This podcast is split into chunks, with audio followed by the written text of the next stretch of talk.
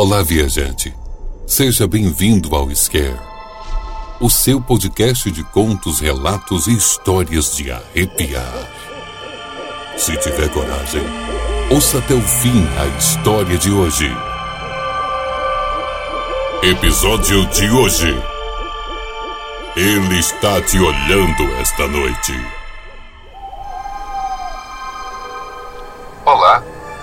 Hoje a abertura do canal vai ser um pouco diferente. Gostaria de agradecer a sua audiência e dizer que estamos bem felizes com o feedback que estamos acompanhando no Insta e nos comentários dos vídeos aqui no YouTube.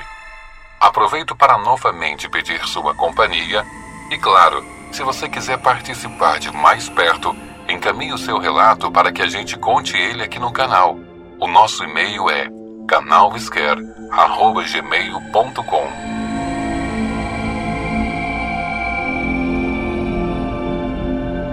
Agora tem um recado sério. Temos recebido algumas mensagens às quais vamos dar um parecer neste momento.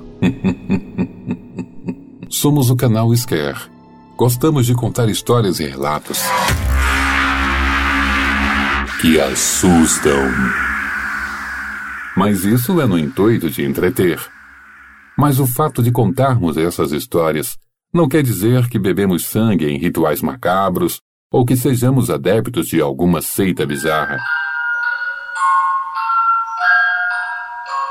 Não necessariamente.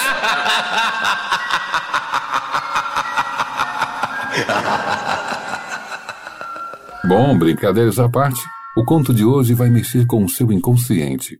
Nos acompanhe se você tiver coragem.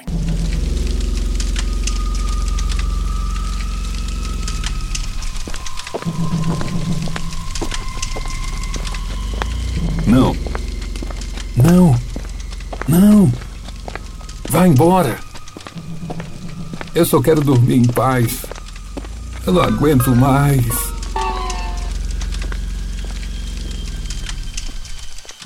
Boa noite. Aliás, boa noite nada. Há dias que eu não durmo. Ele está aqui. É infernal. Nem sei por onde começar. Mas eu vou te contar uma história.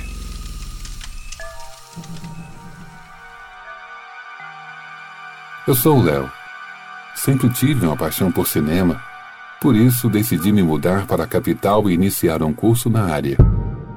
Meus problemas, no entanto, começaram com um trabalho do semestre passado. Tratava-se de um curta e experimental em que deveríamos explorar o gênero do terror. Eu adorei a ideia no início, afinal sempre fui fã dessas histórias e acompanhava muitos atores famosos como Vincent Price, entre outros. Queria trabalhar com um impacto psicológico sem essa onda de jumpscares ou coisas fáceis. Quis abordar algo mais profundo, usando coisas da rotina das pessoas, porque se a situação fosse assim como na vida, com certeza o medo e o impacto iam ser maiores.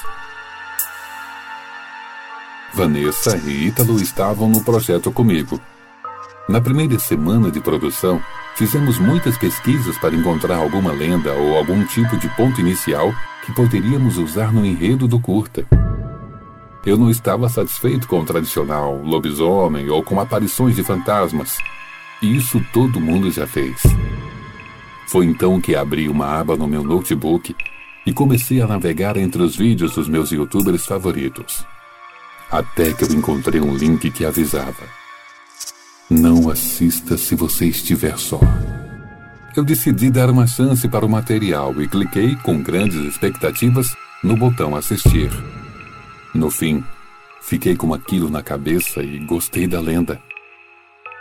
Eu não vou te revelar o nome dele, porque isso pode te achar.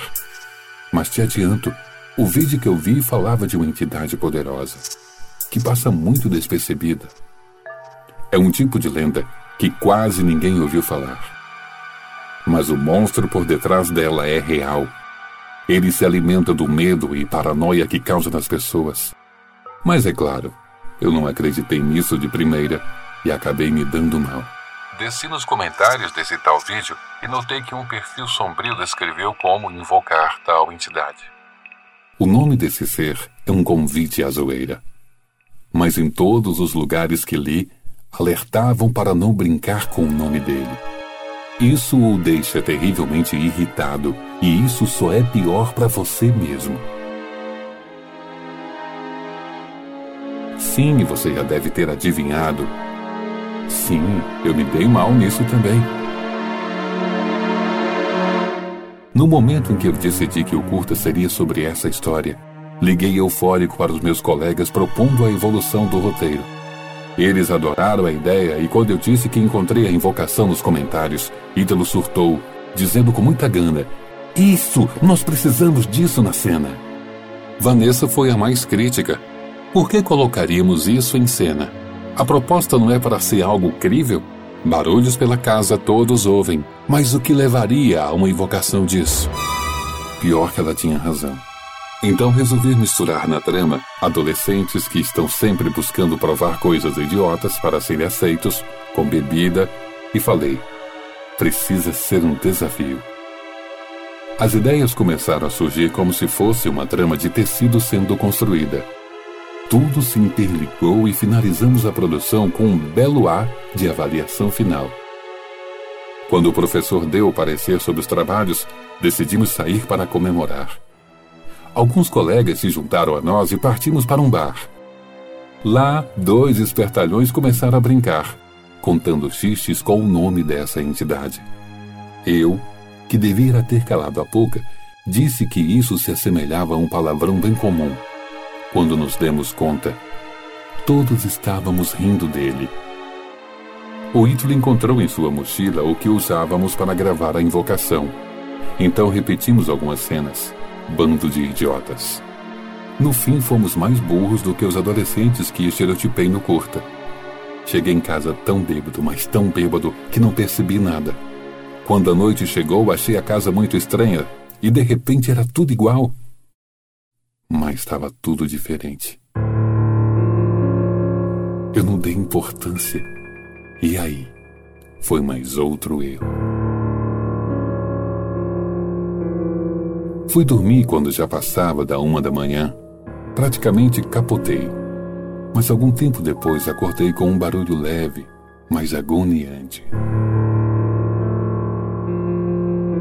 Resolvi não pensar muito a respeito. Com certeza era algum barulho normal da dilatação da madeira ou algo na caixa d'água da casa. Cometi mais um erro ao ir ao banheiro. Não liguei luz alguma.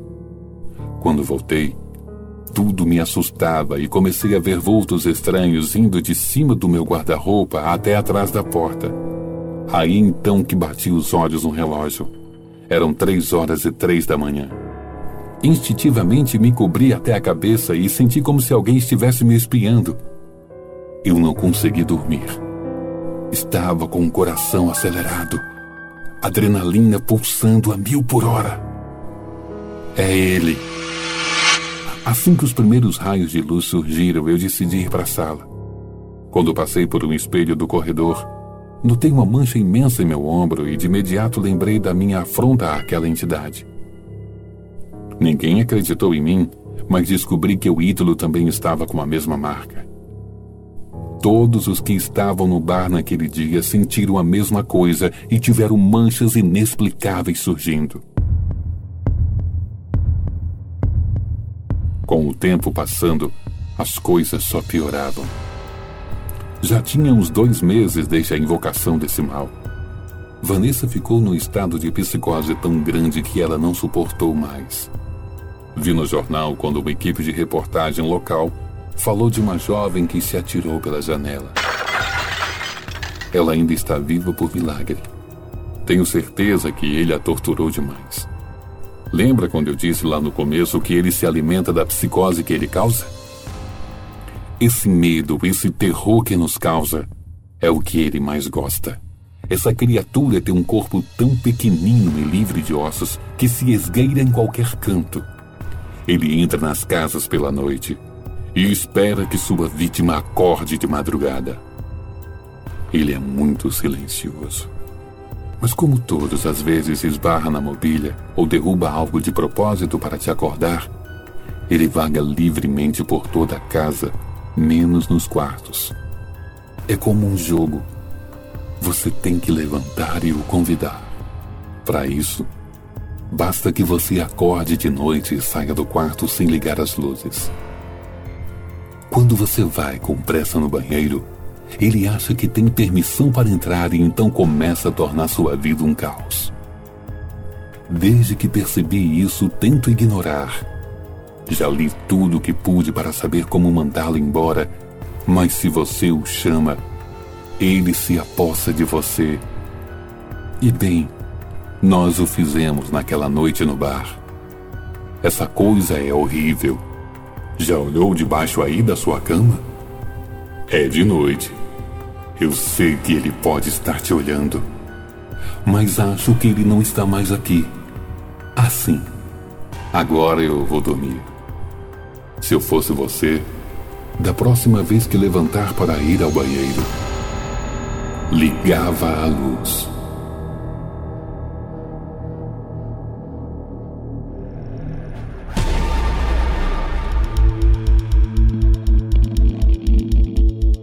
Se você gostou desse conteúdo, deixe seus comentários no Instagram, canal.scare. Em breve, iremos selecionar alguns comentários e podemos fazer a leitura deles em um episódio futuro. Obrigado por sua participação.